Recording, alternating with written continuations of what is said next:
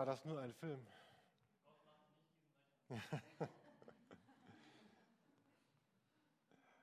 Also das geht noch weiter in Wirklichkeit. Wer das ganz sehen möchte, ich schicke euch gerne den Link zu. Gibt es bei YouTube. Ähm genau, ich habe diesen Film jetzt schon ein paar Mal gesehen und ich finde ihn äh, sehr berührend.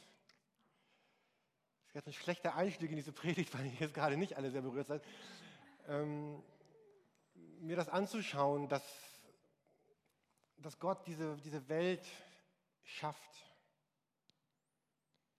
Gott schafft, diese Welt gibt es, weil, weil Gott sie ins, ins Leben gerufen hat, weil, weil er sie wollte, weil er sie möchte.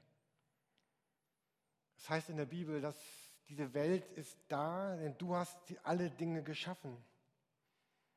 Du wolltest, dass sie da sind und weil du es wolltest, sind sie da und gibt es sie. Und wir können Gott als den Gott erkennen, der Dinge tut, der, der handelt, der, der aktiv ist, der etwas tut. Und die Bibel erzählt diese Geschichte von, von Gott.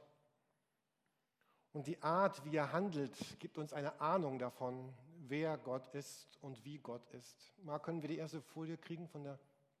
Gar nichts. Genau, darauf habe ich immer schon gewartet, auf den Gottesdienst, wo sowohl unser Rechner ausfällt und der Beamer ausfällt und das ist gut, dass es jetzt passiert und nicht irgendwo bei einer Hochzeit oder bei einer noch ernsteren Sache, einer Trauerfeier. Wir haben letzte Woche eine Folie gesehen der Predigt äh, aus Johannes 1.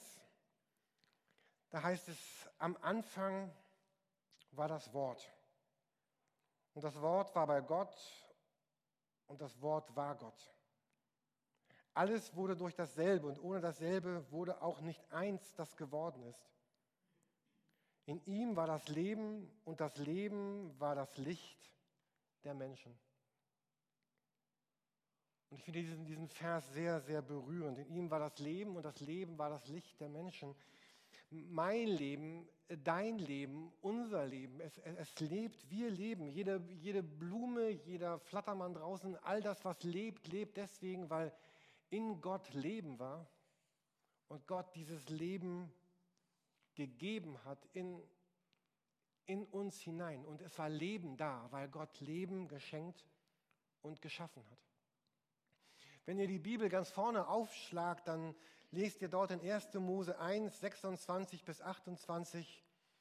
Gott sprach, lasst uns Menschen machen in unserem Bild uns ähnlich.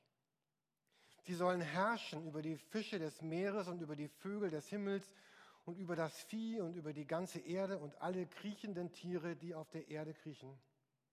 Und Gott schuf den Menschen nach seinem Bilde. Nach dem Bild Gottes schuf er ihn, als Mann und Frau schuf er sie. Und Gott segnete sie und sprach zu ihnen, seid fruchtbar und mehret euch und füllt die Erde und macht sie euch untertan und herrscht über die Fische des Meeres und über die Vögel des Himmels und über alle Tiere, die sich auf der Erde regen. Und was bei diesem Text am Anfang der, der Bibel so auffällt, dass, dass, dass hier viermal steht, nach unserem Bild oder uns, uns ähnlich. Der Mensch ist also in einer gewissen Weise Gott ähnlich. Nicht im Bild einer, einer Statue, sondern als Abbild von, von Gottes Wesen, von seinem Charakter, von seiner Art. Er ist, er ist jemand von Gottes Art uns ähnlich. Ihr seht es hier oben in unserem Bild.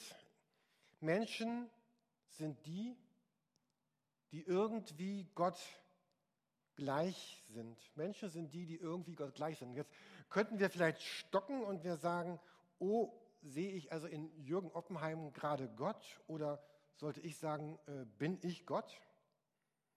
Sicherlich heißt es das nicht, aber es ist aber auch nicht gesagt von Sonne, von Mond, von Sternen, von irgendwelchen anderen Elementen der Schöpfung, dass, dass das nach Gottes Bild sei. Aber von dem Menschen sagt Gott, dieser Mensch ist, ist mir ähnlich. Der hat etwas von mir. Und wenn wir uns diesen Text anschauen, den wir hier oben sehen, 1. Mose 1, 26 bis 28, dann können wir uns fragen, als Gott den Mensch schuf und als Gott das sagte, wir haben den Text eben auch gehört, was ist die Bestimmung des Menschen? Was ist dessen, was, das, was, wie, wofür Gott mich und, und dich bestimmt hat? Und wir sehen diese erste Bestimmung, das ist der persönliche Umgang des Menschen mit Gott. Man sagt, Gleiches gesellt sich gern zu Gleichem.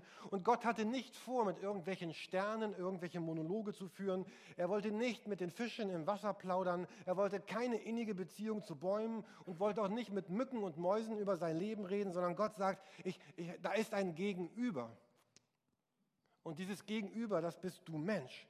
Du bist nach meinem Bild, du bist mir ähnlich. Da ist jemand, der eine innige, persönliche, intime, vertraute Beziehung zu mir, zu mir haben kann. Und das bedeutet nicht, dass der Mensch Gott gleich ist. Der Mensch ist nicht gleichwertig, gleichgestellt, ebenbürtig. Der Gott ist Gott und der Mensch ist der Mensch. Aber der Mensch ist kein Ding, er ist nicht etwas, sondern du bist jemand. Du bist kein Sklave und kein Bediensteter, sondern Partner, Freund, Teil der Familie Gottes. Du bist nicht Tier, nicht Pflanze, nicht Mitlebewesen, sondern du bist Gottes gegenüber. Und Menschen sind etwas anderes als eine andere Art von Tier. Menschen sind nicht die, die irgendwann und irgendwie und irgendwo aus Tieren hervorgegangen sind, sondern Menschen sind diejenigen, die Gott geschaffen hat und gesagt hat, ich will ein Gegenüber in dir. Menschen durften Gott vertrauen und sich ihm anvertrauen und vertraut mit Gott leben. Und der Mensch findet darin das Leben, jetzt, hier, heute und über die Ewigkeit hinaus. Und das ist eine sehr hohe Berufung, finde ich, für unser Leben, dass Gott sagt, du Mensch, egal wie du bist, egal wie du heißt, egal wie du aussiehst, es ist eine, eine sehr hohe Ehre, diese erste Bestimmung, dass Gott sagt, ich will, ich Gott will jemand sein, der mit dir, Mensch, zusammen ist und zusammen bleibt. Ich will dich in meiner Nähe. Aber gleichzeitig sehen wir hier in diesem Bibeltext auch einen, eine zweite Bestimmung des Menschen. Gott sagt nämlich, lieber Mensch, hier ist die Welt, hier sind die Tiere, hier sind die Pflanzen, hier sind die Abläufe und Gott sagt, ich will, dass du jetzt diese Welt in meinem Sinne prägst und gestaltest. Du Mensch sollst jemand sein, der diese Erde, der diese Welt übernimmt als mein Stellvertreter und sie prägt. Ihr seid ja mein Bild, ihr seid meine Art. Jetzt macht aus dieser Welt weiterhin eine schöne Welt. Wenn ihr in diesen Text hineinschaut und je nachdem, welche Übersetzung ihr lest von 1. Mose 1, dann heißt es, der Mensch soll herrschen herrschen über Fische, Vögel, Vieh, alle kriechenden Tiere, die auf der Erde sich regen. Und Gott gab den Menschen das Recht, diese Tiere zu benennen. Und es ist ein ganz großes Vorrecht, jemanden zu benennen. Also wenn jemand von euch ein, ein Kind bekommen hat und ich würde euch besuchen und sagen, dieses Kind soll Fridolin heißen, dann würdet ihr zu Recht sagen, ey Jürgen, was bildest du dir eigentlich ein? Ey, das ist mein Kind, das haben wir geboren, das haben wir gezeugt, das hat Gott uns geschenkt. Wer bist du, dass du mein Kind Fridolin nennen willst? Wir nennen das so, wie wir wollen. Und Gott sagt jetzt, das ist meine Schöpfung, das sind meine Tiere, das ist meine Welt. Und er sagt Gott zu dir, dir Mensch, komm und benenne diese Tiere. Also Gott gibt ein, ein Stück von seiner ganzen Autorität über die Schöpfung ab, gibt sie uns Menschen und sagt, benennt diese Tiere. Und jetzt stelle ich mir vor, wie die Menschen dann da waren und zu den Tieren gesagt haben, komm mal her, äh, dich nenne ich Hund und dich nenne ich, du bist groß, dich nenne ich Elefant und du bist eine Ratte. Gott gibt, ich weiß nicht, welche Sprache die damals genau gesprochen haben, aber äh, wir haben das Recht bekommen, Dinge zu benennen. Und dann dürfen wir diese Schöpfung kultivieren und, und bewahren und bebauen. Und Gott sagt, das war sehr gut, was er geschaffen hat. Und jetzt vertraut Gott seine Schöpfung uns an. Stell dir das Kostbarste, was, was du, dir das Kostbarste, Filigranste vor, was du besitzt. Und jetzt vertrau das jemand anderem an. Matthias Lehmann, hast du noch diese Hubschrauber? Diese ganz komplizierten, die, so, die man so ganz schwer fliegen kann und mit dieser ganz großen Fernbedienung?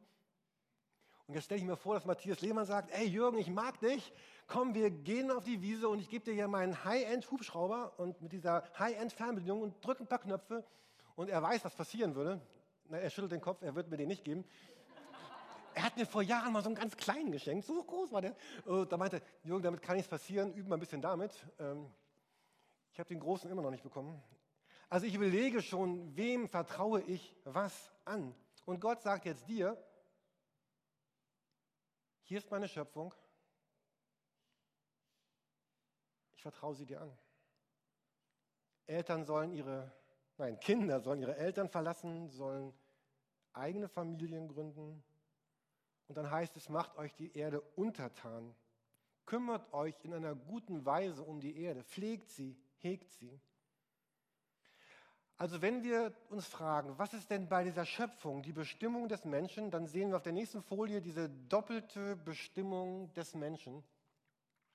Der Mensch sollte in einer tiefen, vertrauten, erlösten Beziehung mit Gott leben und er sollte Verantwortung für die Welt übernehmen, also in Gottes Sinn, in Gottes Art, in Gottes Auftrag diese Welt prägen, pflegen, bewahren und beherrschen.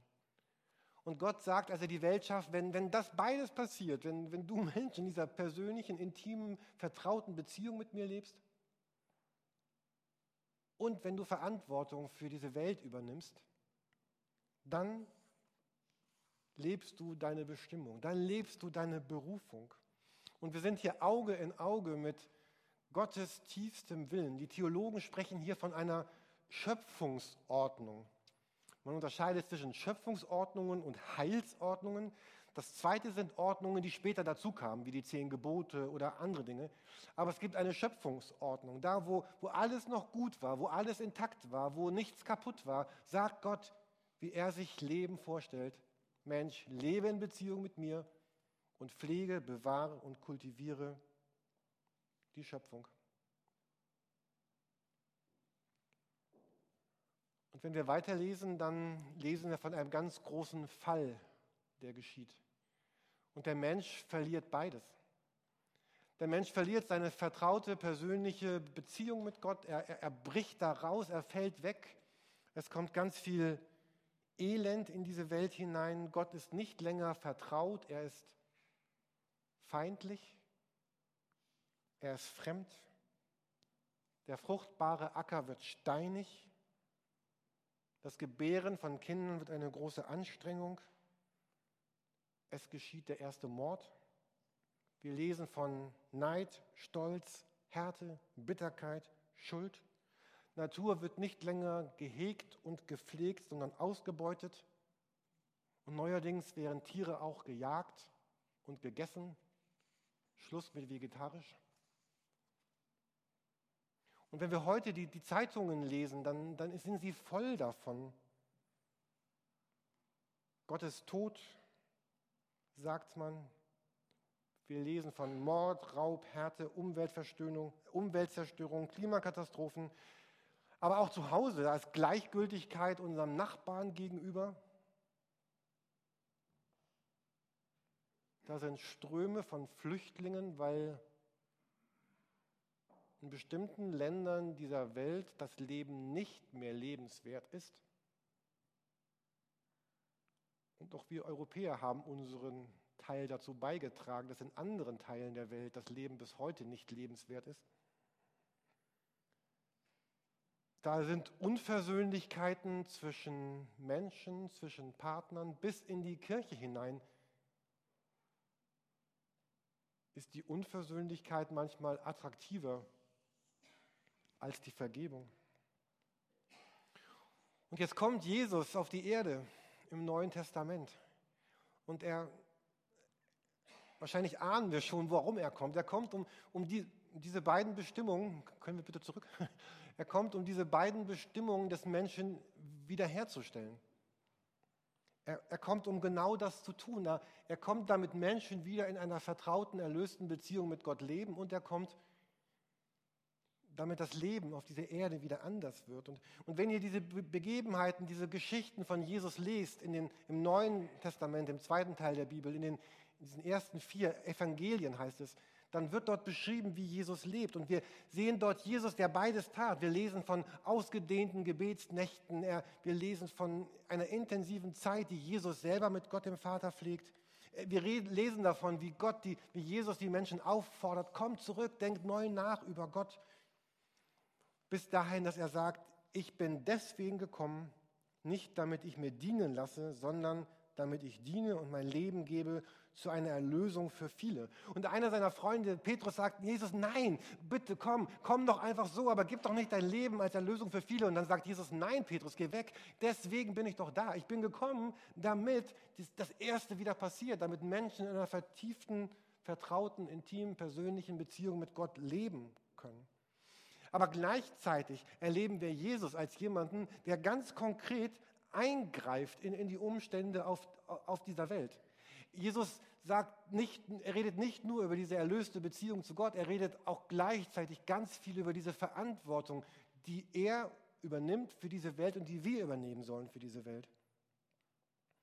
Ich liebe einen Text aus Lukas 4, ich glaube, ich lese ihn hier jedes Jahr vor, habe ich dies Jahr noch nicht gemacht, dann ist es heute mal dran. Lukas 4, 18 bis 22.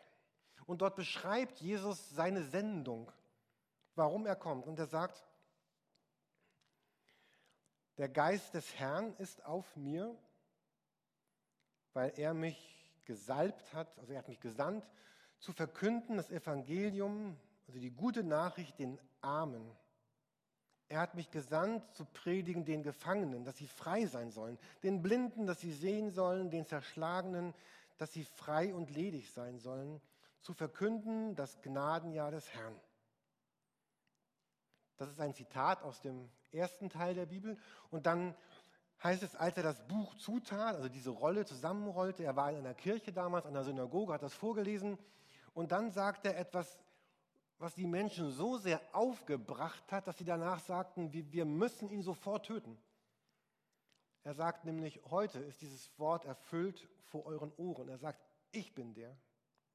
Und er spricht hier von diesem Gnadenjahr des Herrn. Hier geht es, wenn ihr schon viel Bibel gelesen habt, im Alten Testament kommt dieses Gnadenjahr vor, dieses, dieses Erlassjahr, wo, wo Schulden zurückgesetzt werden, wo, wo das Land ausruhen durfte, wo Beziehungen der Menschen wiederhergestellt werden sollten, wo Sklaven freigelassen wurden, wo, wo Schulden erlassen wurden, wo der Mensch neu sich so, so eine Art Reset auf Null und wieder neu angefangen ähm, das war etwas Spirituelles, etwas Kulturelles, etwas Politisches, etwas Soziales.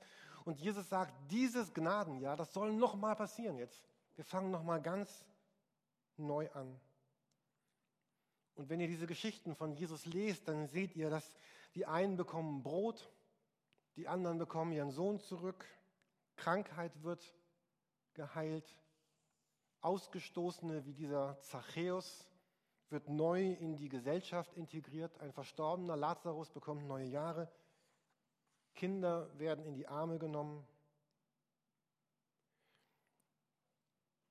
Und jetzt sagt Jesus, und wenn ihr weiterlest in der Bibel im Neuen Testament, dann, dann heißt es da, ja, so werden auch die Menschen, die an mich glauben, so werden die auch leben.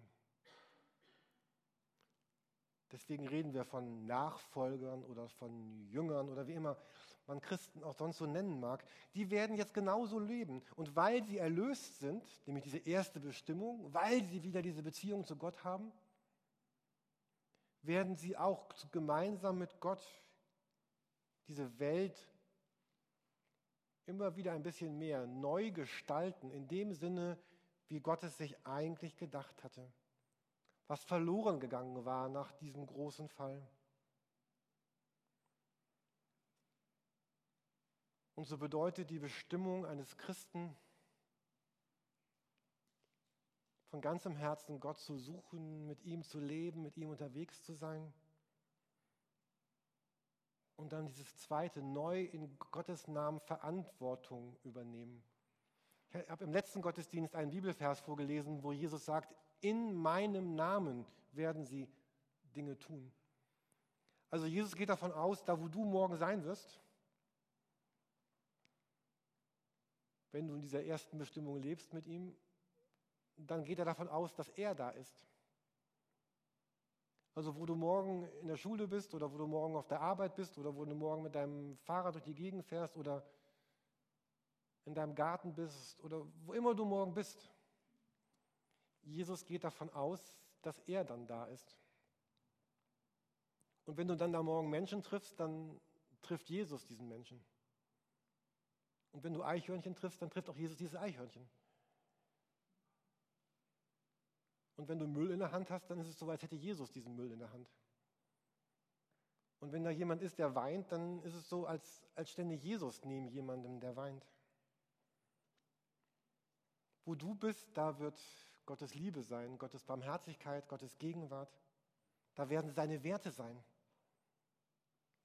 Auch wenn du sagst, ach nee, das ist, ich finde, das ist, das ist nicht richtig, das ist Betrug, da mache ich nicht mit, dann machst du nicht mit, weil Jesus da nicht mitmachen würde.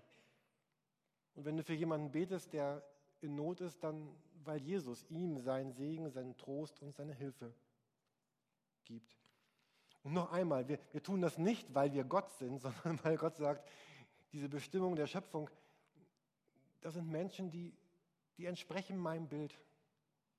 Die leben meine Werte. Die, die leben so sehr verbunden mit mir, dass es einfach gut wird. Und die tun das nicht, weil der andere es wert ist, sondern einfach, weil es gut ist und weil es richtig ist und weil es schön ist.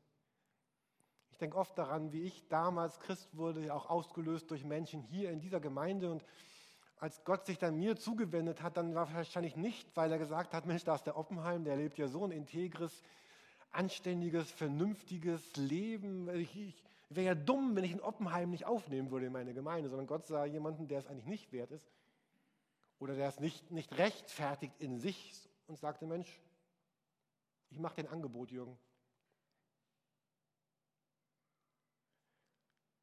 Ich möchte enden mit einem Zitat. Das ist von von einem Pastor unseres Bundes, ich weiß gar nicht, wo er das gesagt oder geschrieben hat. Der war mal Jugendpastor, Tillmann Frei hat mal gesagt. Und ich habe diesen Text irgendwo aufgeschrieben und ich fand ihn sehr gut. In seinen Gesprächen, also es geht um Jesus, ne? in seinen Gesprächen, in seinen Reden, in seinen Taten ging es immer wieder um das gleiche Thema. Gottes neue Welt hat angefangen.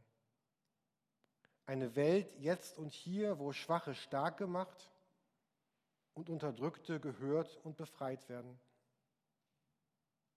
Es geht um Themen wie Einsamkeit, ungewollte Kinder, kaputte, kaputte Familien, abgeschobene Alte, Ausbeutung unserer Erde, Kranke im Krankenhaus, alleinerziehende Eltern, sich selbst überlassene Kinder. Wer Gottes Gnade erfahren hat, ist aufgefordert und eingeladen, mit Gottes Hilfe diese Welt mehr und mehr nach Himmel riechen zu lassen.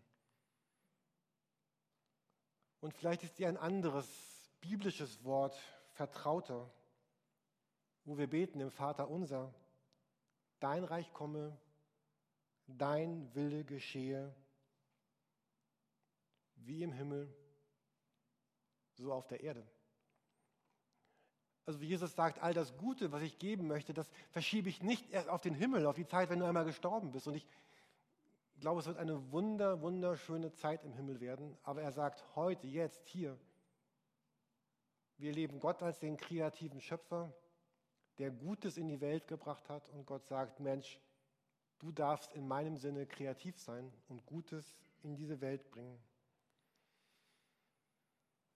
Diese Predigt endet mit einem Appell, also geht weiter, ergreift eure Berufung, als würde Gott dir sagen, gestalte mit mir diese Welt, verändere sie in meinem Sinn. Als würde Gott sagen, ich habe es damals schon mal mit Adam und Eva versucht, aber es ging irgendwie schief. Aber ich möchte es neu versuchen mit Menschen, die Jesus im Herzen haben und begriffen haben, dass sie Gottes Kraft erleben damit Gottes Wille geschieht im Himmel wie auf Erden. Amen.